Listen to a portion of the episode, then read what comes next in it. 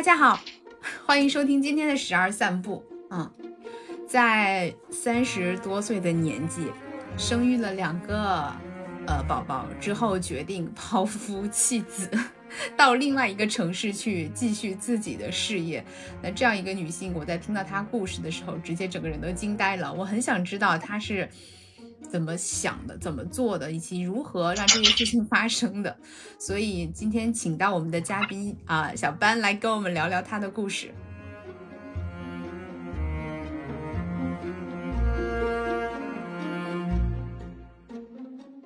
来，小班来给大家做一下自我介绍，好不好？好，感谢六一。那很高兴通过六一呢，也可以跟大家在网络中相识。嗯，我先简单介绍一下自己，我叫小班，大家也可以叫我 Carol。我是二零零四年到苏州读大学，然后呢一直在这座城市学习、工作、结婚、生子。因为我大学读的是新闻学，那毕业以后呢就在一家房产互联网平台做新闻内容，做了十年，从记者做起，一直做到内容主编。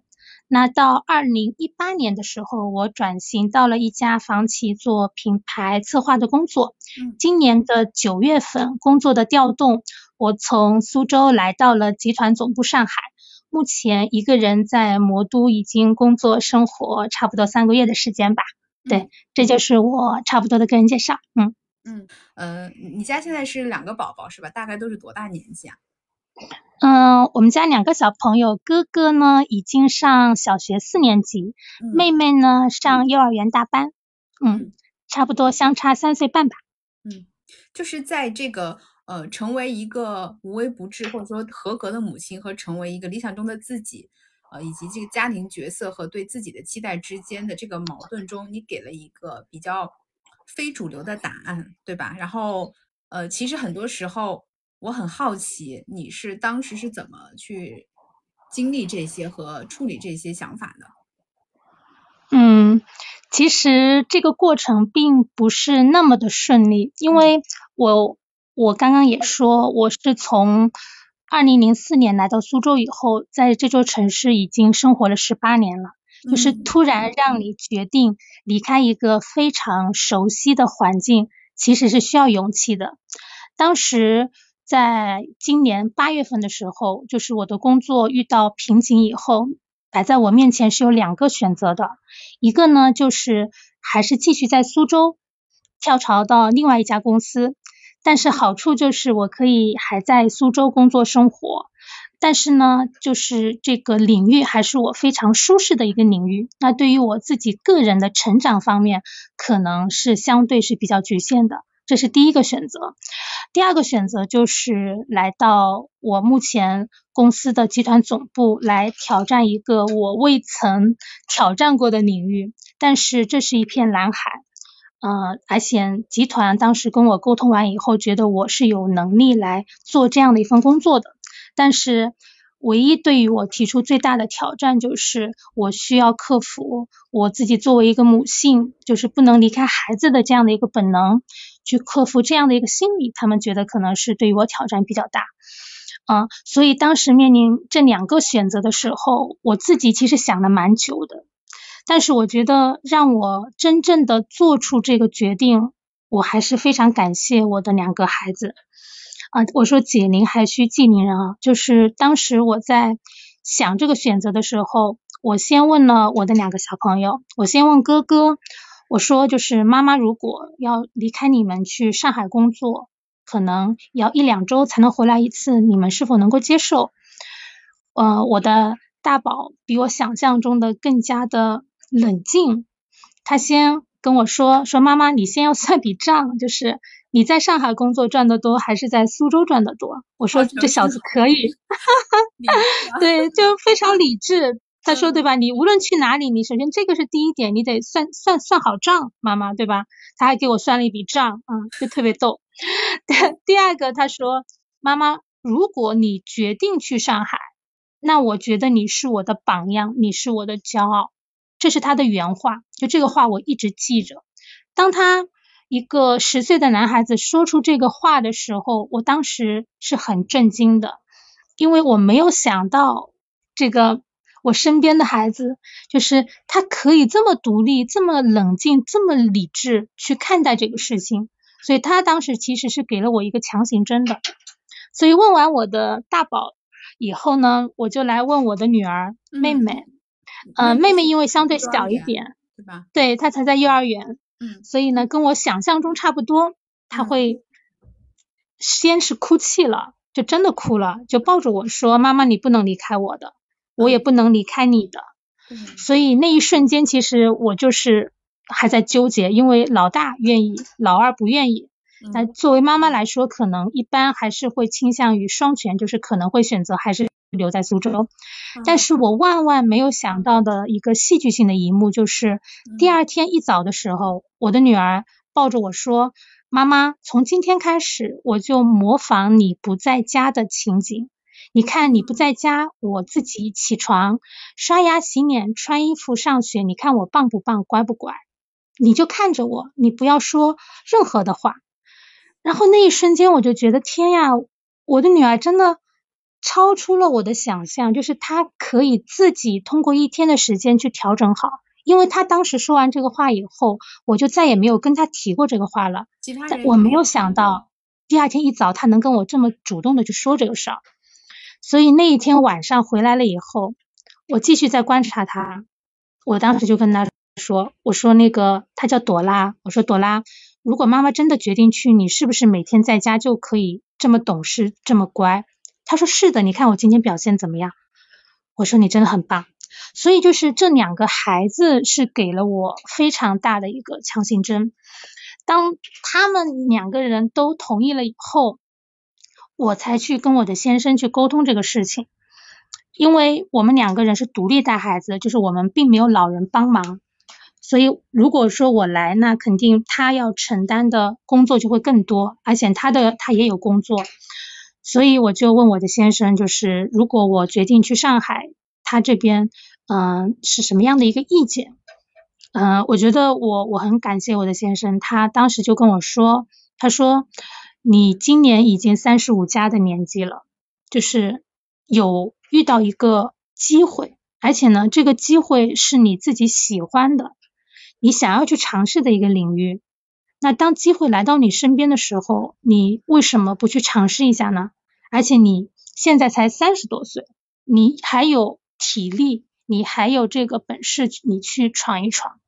所以他觉得天时地利人和都符合，他当时就说你出去试一试。反正家里面嘛，呃，孩子这一块呢，反正你放心，就是饿不死的啊，说饿不死，你你可以放心。所以他说我同意你自己出去闯一段时间。他说反正大不了闯的不好你再回来呗，对吧？闯的好你在外面试一试，也不枉自己就是做了。在工作和生活中平衡了这么多年以后，有一个机会在你面前的时候，他说不希望因为家庭的缘故让我忘了做自己。所以他说完这个话以后，嗯，我挺感动的。所以因为两个小朋友的强行针，再加上我先生的理解与支持，所以我就一个人从苏州来到了上海。对，整体的过程大概就是这样子。嗯，嗯，我觉得。呃，有几个点啊，就是从我的角度来给你的反馈，就是我刚才听到小朋友讲的时候，其实我，嗯，听到你家大宝就是儿子去讲的时候，我确实是很吃惊。听到小朋友，就是你小女儿说舍不得的时候，我觉得很心酸。然后那个可能是我更强烈的感情，就是那个情感。嗯，但是你讲你先生这一段的时候，我也挺意外的。所以就是从我的角度来看，就是。你们家两个小朋友都是马上就可以接受，或者是很短的时间就接受了这个事情之后，嗯，他们是很有安全感的。就是小朋友是五五六岁的样子，舍不得离开妈妈，这个是非常正常的。但是他能够在一晚上，听你的意思，应该是没有人去给他做进一步的调，没有，对吧？他就自己想通了，是吧？哥哥我不知道，你跟他聊啊。但是哥哥的话是，嗯，第一反应就是妈妈，你算 笔账。首先，他他站在他的角度，就是他是觉得这事儿是可行的，但是他会想，哎，你为什么要去？那可能是觉得那个更合适。他没有觉得，哎，妈妈离开我了，就是我没有妈妈，就是他是非常有安全感和安定感的，就觉得这个家里妈妈呃是有事情才离开的。那妈妈做这个事情到底合不合理？他就用成年人的眼光他去看这个事情。所以我觉得你给我最大的感受就是你给了孩子足够的安全感。嗯，第二个你接着，对你这边有什么想说的吗？嗯，我觉得就是你刚刚说到的安全感这个，我觉得我们可以展开再聊一聊，因为我也在不断的复盘我整个的一个历程。就是首先第一个大宝的安全感这一块，就是因为一般来说。生二生二胎的时候，很多家长第一个反应就是会不会对大宝造成一些伤害，嗯，对吧？很多妈妈都会有这样的一个感受。其实当时在选择生二宝的时候，我也是一样的，因为我特别怕因为二宝的到来，我对大宝的爱有有所减少。但在这个过程当中，我觉得就是我当时在处理的时候，还是处理的相对还算 OK。我印象很深，当时我怀了二宝以后，我先把哥哥叫到身边来，我就跟他说，就是妈妈可能要再生一个小宝宝了。那在这样的一个过程当中，我问他有什么事情想要参与进来，哥哥当时就跟我说，说那个名字一定要他起。所以我们家二宝的名字是哥哥起的。OK，啊，对，所以就是整体的一个过程，就是通过这样的一些细小的事情，我会让大宝去参与起来，让他了解一个生命是怎么诞生的。嗯，然后等到二宝出来以后，说实话，我对大宝的爱呢会更多一点。为什么？我那个时候生了二宝以后，我是先找的月嫂，就是一直找的是阿姨带的，因为。当时二宝出生以后的话，因为他很小的阶段，你最为主要的就是给到他就是吃好喝好睡好，嗯，但是精神上面你其实不需要关注太多的，他基础这些三好做到就没有什么，嗯，的话因为有月嫂和阿姨的帮助，其实我只要当一个工具人出现，基本上就好了，你懂吧？嗯，那但是其他的那些时间，我基本上是会陪大宝的，那我陪大宝。的沟通，我们两个人的沟通，我我们有两个事情，我们是一定会做的。嗯，就第一个就是阅读，我跟他之间共同的爱好就是我们俩都会在每周末的一个半天，我们俩在自己的书房里边，我们俩一起坐在那里读，就是他读他的书，我读我的书，然后我们大家再会共同交换他对这个书的一些理解，我对这个书的理解，这个是第一个，就是我们会有共同的一个场景，让我们俩去相处。这是一个，第二个就是无论是什么样的场合，我无论是买东西，或者说是做一些什么样的事情，这两个小朋友我一定是一视同仁的。嗯，我可以讲一个案例，就是一般在家庭里边遇到大宝和二宝在吵架的时候，一般是不是都会跟哥哥说你是哥哥，你要让着妹妹，嗯，对吧？一定是这样。我们家不是的，我们家是。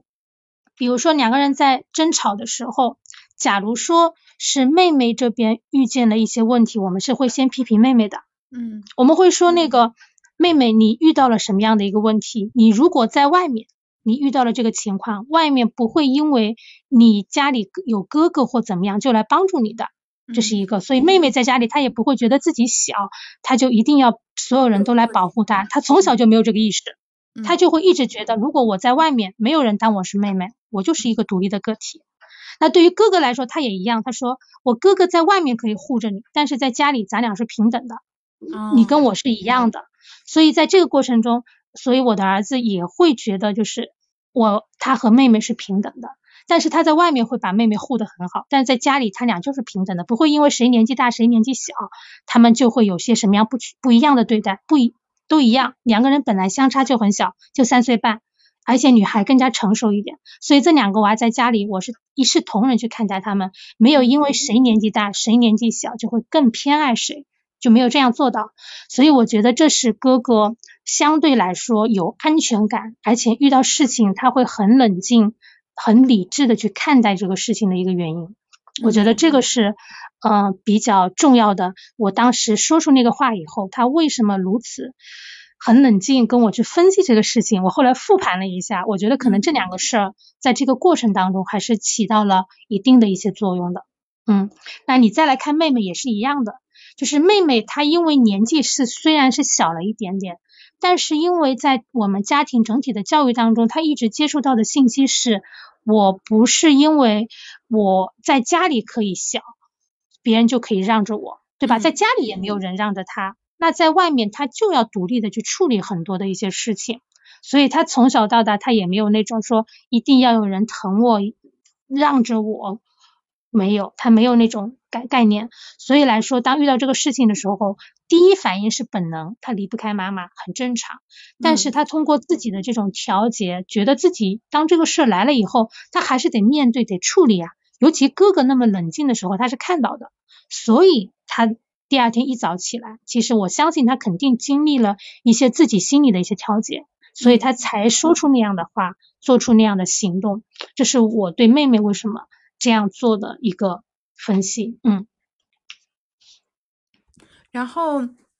还有一点就是，呃，我刚才给的反馈是，我觉得你给了孩子足够的安全感嘛。第二个就是，呃，你跟你先生这个处理也让我觉得，嗯，怎么说呢？应该属于别人家的模范丈夫。其实我是这么看待这个事儿的，就是他不是。一下子变成今天这个样子的，就是我跟我的先生是大学毕业之后认识，很快就结婚，我们已经结婚十三年了。其实，在生大宝的时候，我的感觉那个时候他虽然比我大三岁半，但是生第一个娃的时候，因为他还没有从一个男生的状态变为一个奶爸，他没有这个概念的，因为那个时候。呃，我们生第一个小朋友的时候，就是他的父母是在这个地方白天会帮我们带小朋友的，也就是说那个时候他相当于还是一个宝宝，只是一个大宝宝而已啊，他没有很快的进入到那种状态。真正的改变，我觉得是生了二宝以后，也就是说他也是经过很多生活的阅历、人生的一些改变以后，当两个小朋友都出生以后。而且我们身边没有老人帮我们的时候，他那个时候慢慢的成长了。嗯，对，所以这一系列的过程是在爱宝出生以后，我们两个人要共同面对，一边工作一边带娃，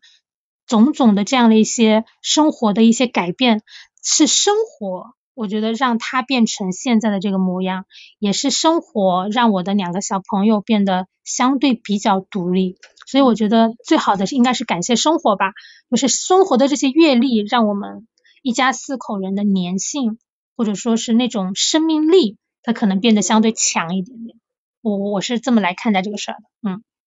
你有没有觉得哪一个瞬间，或者是哪一哪几件事情，让你觉得他是真的开始更多的去承担和变化了呢？嗯，我会有，我觉得是有两件事情，就是。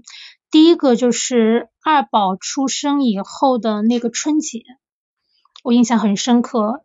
一六年我生完二宝以后，一七年那个春节的时候，因为当时我还在月子里边，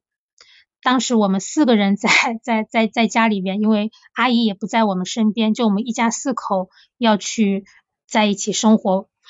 当时没有任何人的帮助，吃啊喝啊什么的，两个小朋友的吃喝拉撒，包括我的一些情况，他都要照顾。在那个时候，就那一瞬间，我觉得就是他做的真的很棒。嗯，他没有任何的怨言，就是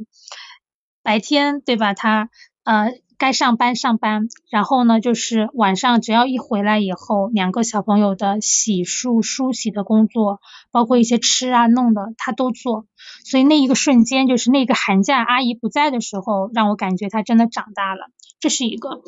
第二个就是在前年的时候，因为当时呃我妈妈在我身边，那个时候我妈妈生重病，当时哦对。当时他就住在我这个地方，当时所有的一切，包括生病，包括后来我妈妈离开我这一系列的这一两年的整体的时间，我觉得他是感受到了一个嗯男男人责任感，就是所有的事情，就是有一些事情遇到的时候，女性是会有一些崩溃的瞬间的。就是无论是家庭里边还是工作当中会有，但是作为一个男性来说，他那个时候他是家里真正唯一能够支撑起来的力量。就在那个时候，他能够把这个家给支撑起来。我觉得那一瞬间，我是觉得他就是很真的很棒。所以，因为我们刚刚在聊，就是哪两个哪些瞬间会觉得他突然长大，我觉得就是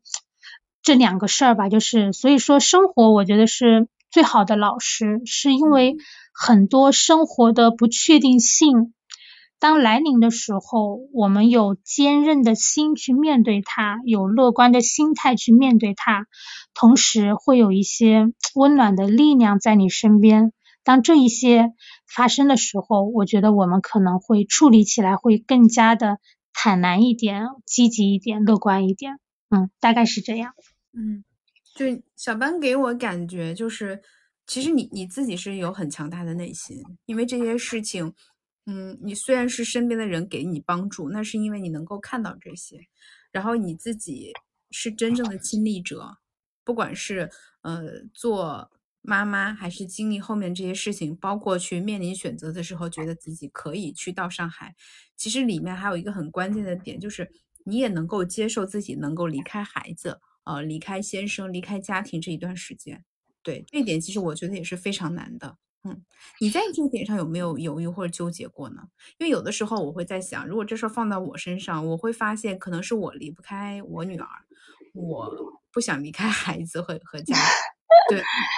嗯，我觉得会啊，就是所以为什么我我在开始的时候会说我面临这个选择的时候，一开始自己其实纠结了一个月，这一个月就是在平衡工作与生活以及。真的做自己之间，我是在两边是徘徊的。首先，第一个就是，我觉得我们可能过往更多的是高估了自己对于孩子的这种，就是这种影响力。我们一直觉得可能是孩子离不开我们，但实际上其实是我们离不开孩子，这是一个，对吧？因为。当我问出孩子那那一瞬间的时候，他们的回答其实是告诉了我答案，其实是我离不开他们。还有一个是第二点，我就是觉得就是做自己这三个字对于我来说，我觉得机会很难得，因为我在苏州这座城市完成了整体的从一个女女生女孩到女人到妈妈一系列的转变之后。过往更多的其实是在平衡工作与生活，尽管别人觉得我啊生了两个宝宝，而且工作也还可以，算是人生赢家，但是我也会深夜的时候，我也会思考，就是我有没有在有机会在更多的去做自己，就是当一些你非常喜欢的、具有挑战性的，你觉得自己有能量做好它的事情来到你身边的时候，你还有没有勇气去接纳它？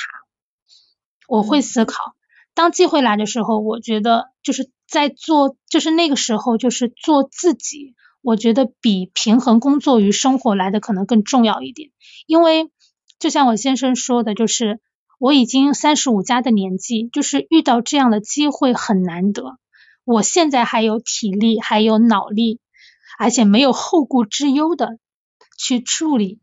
这样的一些事情，来到上海来做自己。那既然这个天上我我等于觉得是天上掉了一个馅饼给我，那我为什么不把它给抓住呢？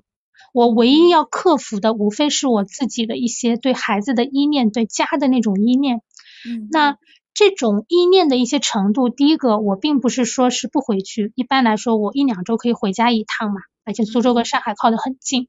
第二个，我觉得在这个过程当中，当我聚焦自己的一些。职场的生活的时候，我的孩子其实同样他也在成长。我觉得这个是双向的，就是我在往上走，我以我的一些切身实际的力量告诉他们，妈妈是他们的榜样，反而让他们更好的去自我成长。我觉得你只要想清楚了这一点，你你就会觉得你你的生活你就相对是通透一点了。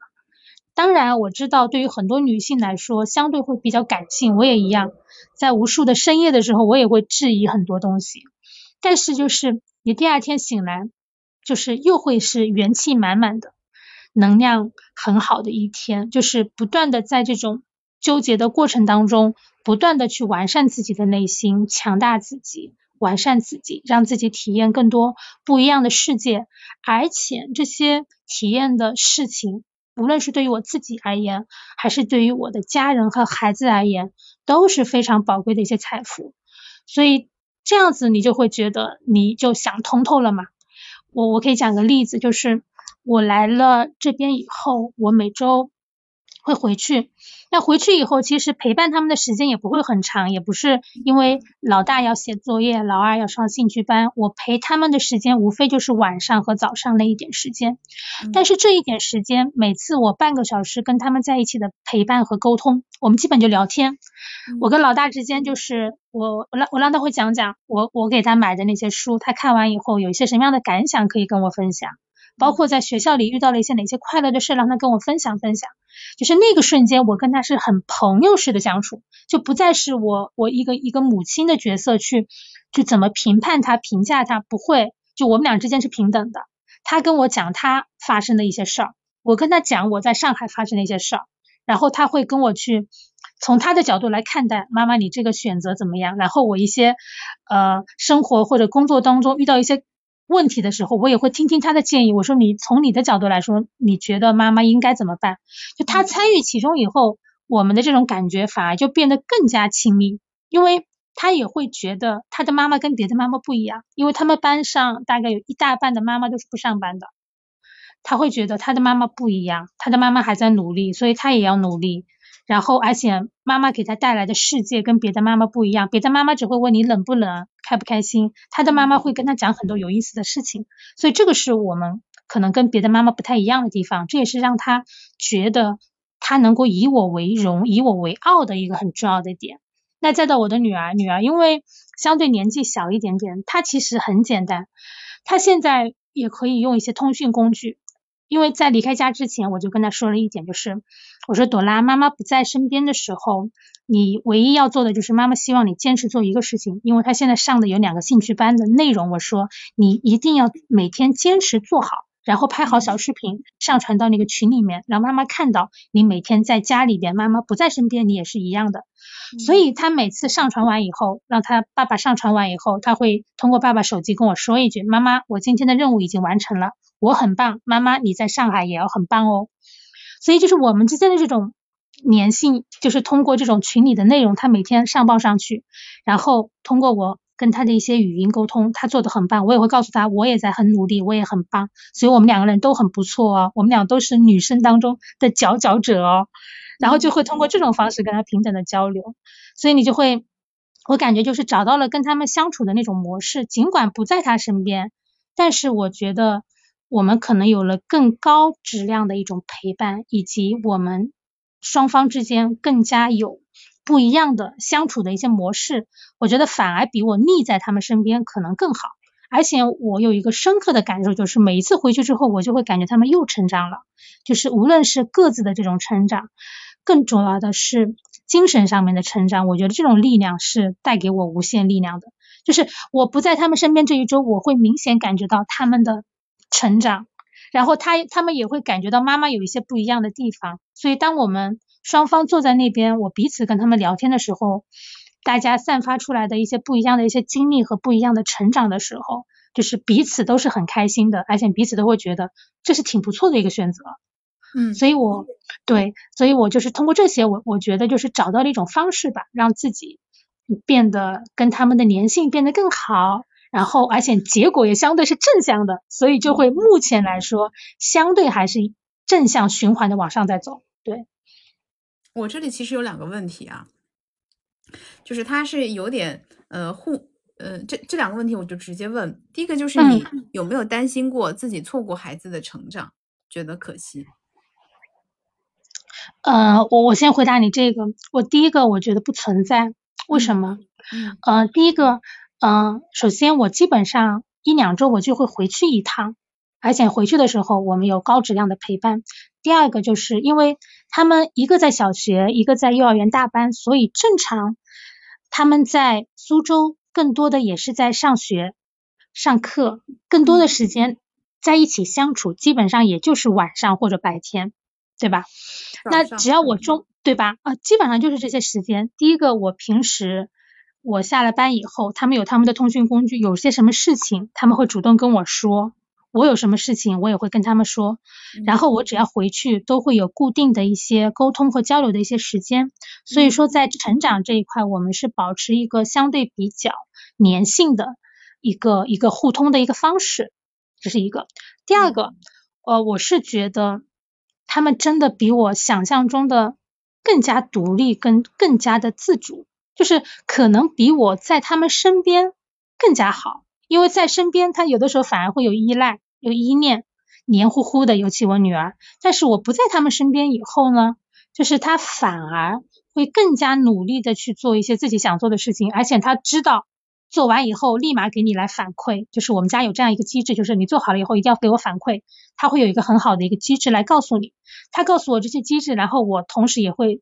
呃兑现我对他们的承诺，比如说这个做得好，妈妈会有一些什么样的不一样的一些奖励什么，反而形成一个很良好的一个互动的机制。所以来说，我觉得只要在一起，你们是高质量的陪伴，我觉得就没有什么问题。而且第二点，我个人的感觉是，目前的小朋友。他们的思维比我们想象中的更加成熟，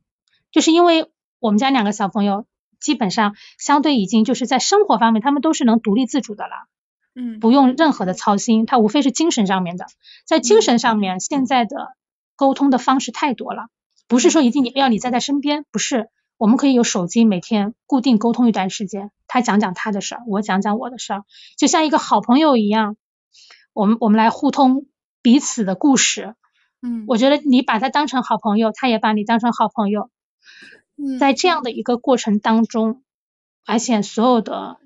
结果对于我来说，我觉得目前来看是相对正向的偏多，所以我我就不会去质疑说会不会错过，我觉得不会错过。啊，就像这有点像什么，就像我们跟朋友之间一样，很多很好的朋友不会因为说很久时间不联系，你们之间就会生疏，不会。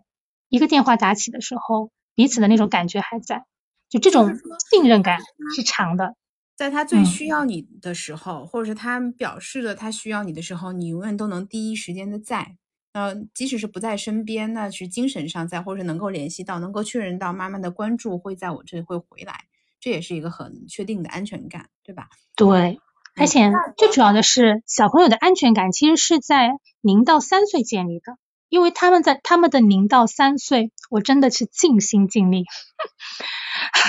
就是他那个时候的安全感已经建立的足够好了。我没有因为说呃老二出来以后对老大忽视他的感受，没有，我基本上相对平衡的还算比较好。所以就是在他们成长最关键的时期，零到三岁的这个阶段，我是倾注了我的所有，给到他们足够的安全感。所以我觉得那个也是打下了一个还不错的一个基础，我觉得啊，然后后面三岁以后，其实更多的孩子其实更多需要爸爸了。为什么？因为爸爸会给他们带来更多刺激性的活动。你就比如说我的大宝，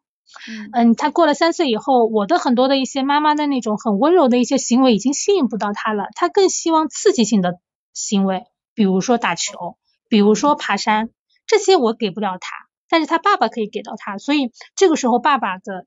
作用就发挥出来了。爸爸周末就喜欢爬山、登山，所以每次就会带着他去爬山、登山。他们有他们男人之间的那种非常好的一种沟通的一些方式，以及相处的模式。所以他整体来说，什么时候需要妈妈，什么时候需要爸爸，他心里门儿清。而且甚至在学习的这种呃关注上面，他都会分好工的。比如说语文这个就是妈妈管，其他科目爸爸管，因为他知道我学文科的，所以我们俩之间的。跟儿子的沟通方式，语文语文很好弄啊，就阅读啊，我们俩在一起就是会阅读，这个就是我们相处的一个方式，所以他非常清楚什么时候该找谁，什么什么时候该找谁，他很清楚啊，所以呃这个来看的话，就是我觉得可能能够解决你刚刚说的那个疑惑。呃，像小班，你的先生可能是一位呃非常非常符合各种 模范标准的丈夫了啊，但我觉得这个样本量会不会就不太具有参考性呢？嗯，我觉得你提的问题特别好，呃，因为我觉得在这在我们身边一定没有完美的人，只有完整的人。那完整的人，他就会意味着他有优点，他也会有缺点。那刚刚我讲到的那些，大家为什么会觉得他是一个很不错的人？是因为我看到的是他这个优点的一面，但他一定是会有很多的缺点的。那我我觉得可以讲一些案例，就是当我 一定会有对，因为美好的东西让自己有更更强大的力量往往前走嘛。但是我们不能忽视那些不不好的那些方面。那些缺点和缺憾一定是有的，怎么可能会有一个更感兴趣？想知道你怎么去跟这些时刻相处？对，你们怎么处？可以啊，就是我我可以来讲一讲，我我就讲最近的嘛，就是这这三个月，就是嗯，比如说当时你还记得吗？我当时跟你说，就是我来的时候会问到他可不可以搞定，他说放心，孩子不会饿死。啊，这个也就是其实他对自己的理解，就是他只要照顾好孩子的吃穿用就行了，对吧？就是在其他的方面，他可能就没有能量、没有能力去把他照顾好了。就是但实际上这事儿，他直接给 pass 了。对，对，真的。所以我 一定会这样子，一定会遇到这样的一些时刻的。嗯，就是我我印象很深刻，就是呃，我第一周回家。回上海的时候，我我就来看小朋友的一个状态，就是看到小朋友的时候呢，就是你整体来说，我我从女生的敏感度，第一个一定是看小吃事情有没有搞定，我就会发现，就是 儿子和女儿不一样，因为儿子的独立性更加强一点点，所以他吃的穿的基本上没有什么问题，但是我的女儿就不是的了，嗯，因为。我我第一个反应就是我们家小朋友女儿没怎么刷牙，就这个事情是妈妈不能忍受的。嗯，我当时就很生气，很生气，因为我发现她的牙齿变黄了。嗯，我我就问我的先生，我说这个朵拉是不是刷牙可能一天只刷了一次，甚至有的时候可能赶时间，你你他就没有刷牙了。嗯，然后他说这个我不知道，那我。我就很崩溃，嗯，我就炸了，你知道吗？我我就立马过去问问我的女儿，我说那个妈妈不在家的这一个星期，你有没有每天认真刷牙？她说，呃，早上会刷，晚上不一定。我说那怎么行呢？那遇到这个事啊，我就真的当时有一点非常生气，有点上纲上线，我就过去跟我先生说，我说那你看这个事儿怎么解决，对吧？不能说我不在家，没人关注到他，小朋友连牙都不好好刷了。这怎么可以呢？嗯，然后他说，他当时也挺生气，他说，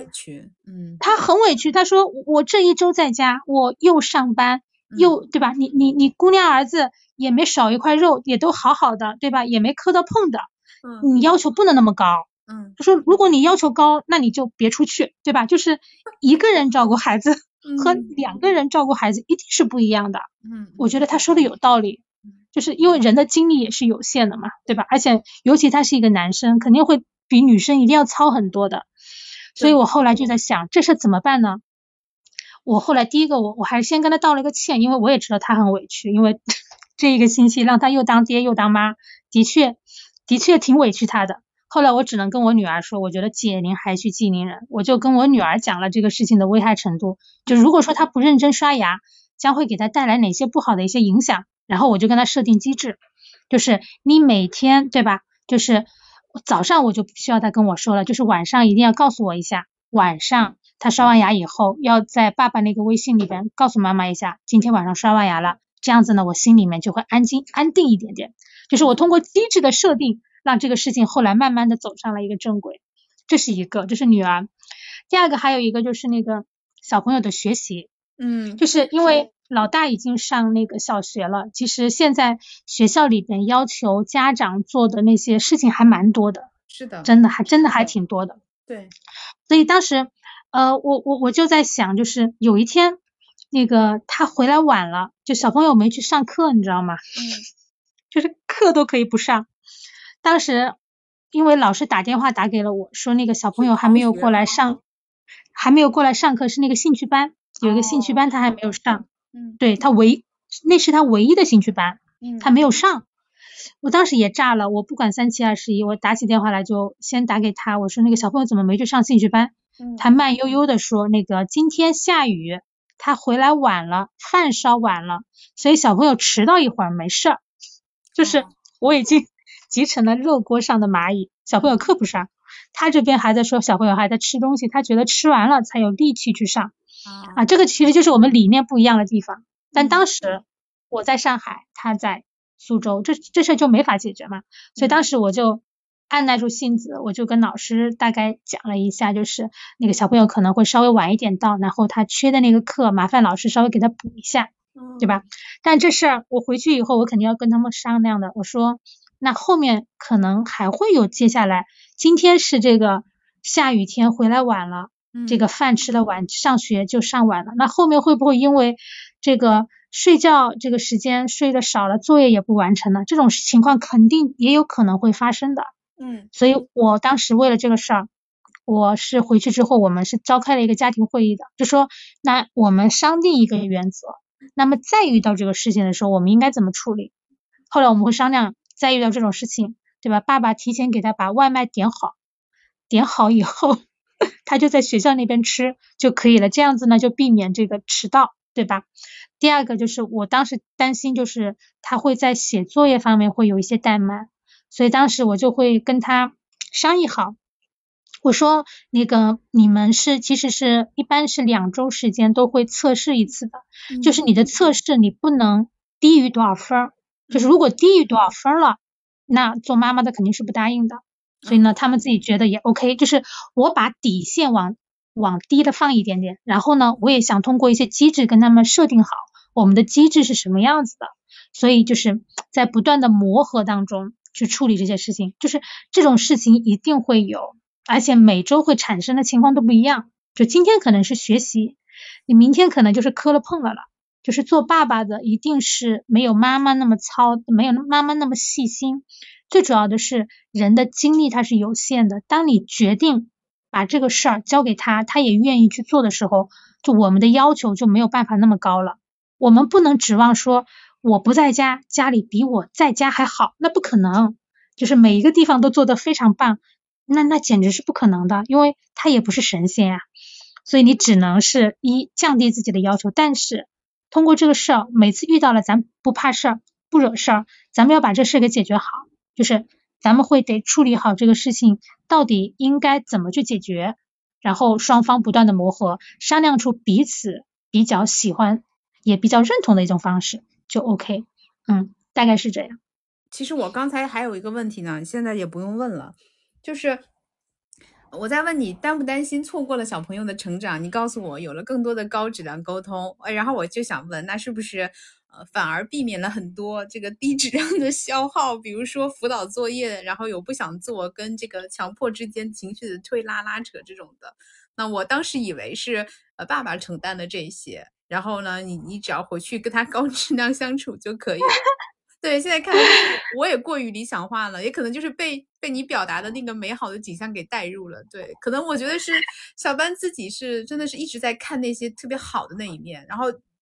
刚才跟你的这个聊天，我才知道，就是你虽然人不在身边，但是整个家庭的这个框架，你们是有一个协作的系统的，就是大家都是朝着解决问题的方向去努力的。出现了问题之后，我们也没有说是责怪谁，只是说这个问题出现了，呃，会有人提出来这是个问题，然后并且说这可能需要解决，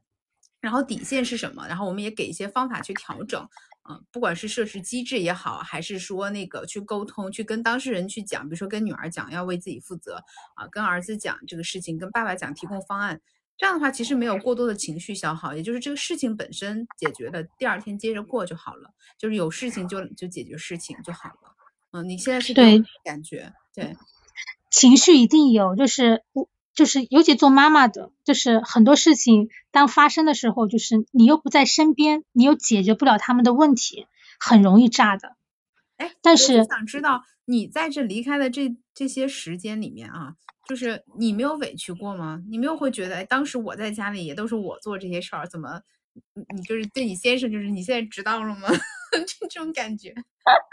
哎，你知道吗？就是他，我我觉得我我先生有一句话，他特别逗，他说。嗯，you can you up，对吧？你既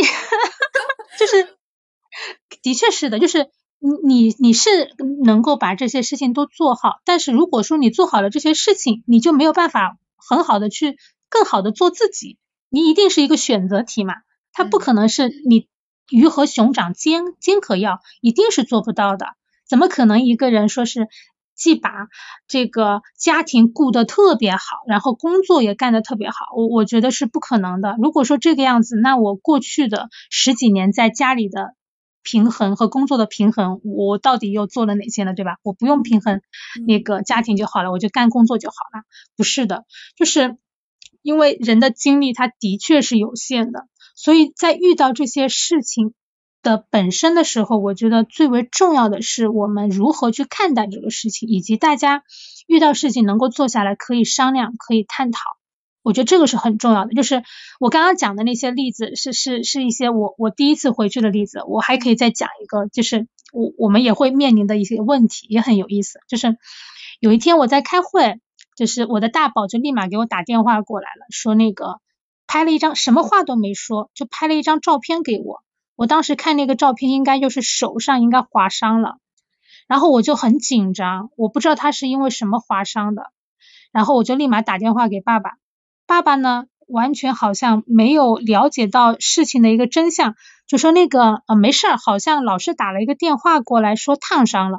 我一听“烫”这个字眼，我更吓了一大跳，都 都烫伤了。那你现在人在何处？你你怎么还在公司？你不应该在医院陪着孩子吗？对吧？嗯，就所以那一刻我真的很崩溃，立马抄起电话来就打给他们。打给他们以后，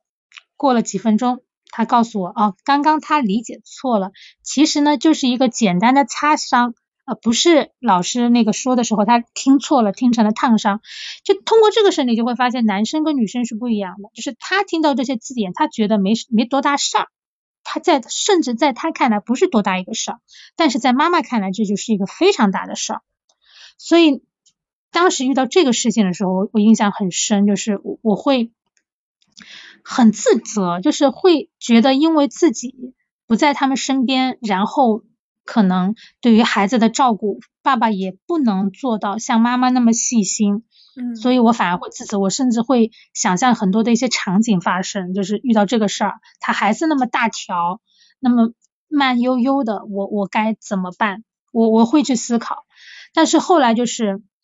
怎么说呢？就是遇到这个事儿以后，就是第一就是自己劝自己，让自己的心态好一点之后。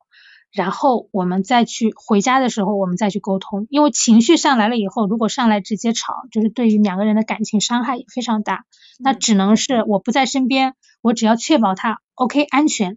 ，OK 好。那第二个就是回家以后遇到这个问题，我们当周一定是要解决的，就是遇到这个事情以后到底应该去怎么弄。所以就是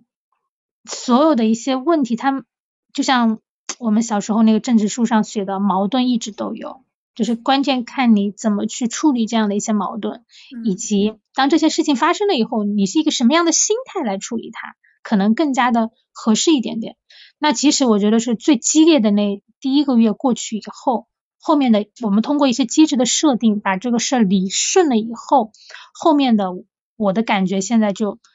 越来越正向的在往前走。就是第一方面就是。你机制设定好了，基本上朝着你想要的那个方向去走。第二个，你的心态相对偏稳一点点啊，然后你就可以很好的，大家能够坐下来去沟通这些事情，大概就是这样。对，我们不期待就是永远没有冲突，我们可能不可能修炼的是不断的去面对冲突和沟通解决的能力，对吧？嗯，其实里面还有一点，就是你在所有的对话里，你有一个预设。和假设就是你对你孩子和家庭的长期是非常的有信心跟有安全感的，所以其实你给我的感觉就是，你知道吗？你不焦虑。嗯，这个可能是你感受到的，但是我觉得，嗯，不焦虑的，就是就我们不能看这个湖面，湖面是很平静，对吧？嗯。但是其实湖面之下，它一定是波涛汹涌的。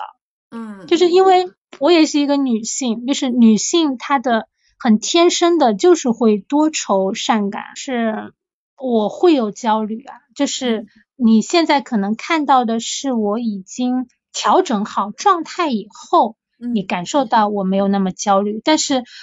嗯，也会有崩溃的时候，嗯，会有，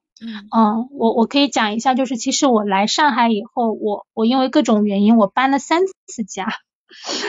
就就就就真的还挺崩溃的。啊啊，我可以原因是吗？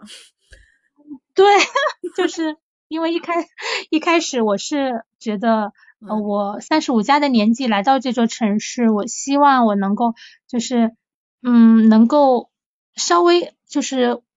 住的稍微好一点，所以一开始我会住酒店。后来因为一些原因，我没有办法，我我还是得要回到这个出租屋里边。所以我一共搬了三次。其实这三次在搬家的过程当中，我我会质疑的，就是我我我也会深夜的时候去问自己，就是我我值得吗？我我为什么一定要离开那个温暖的港湾，来到来到这个陌生的城市，然后还是独自一个人？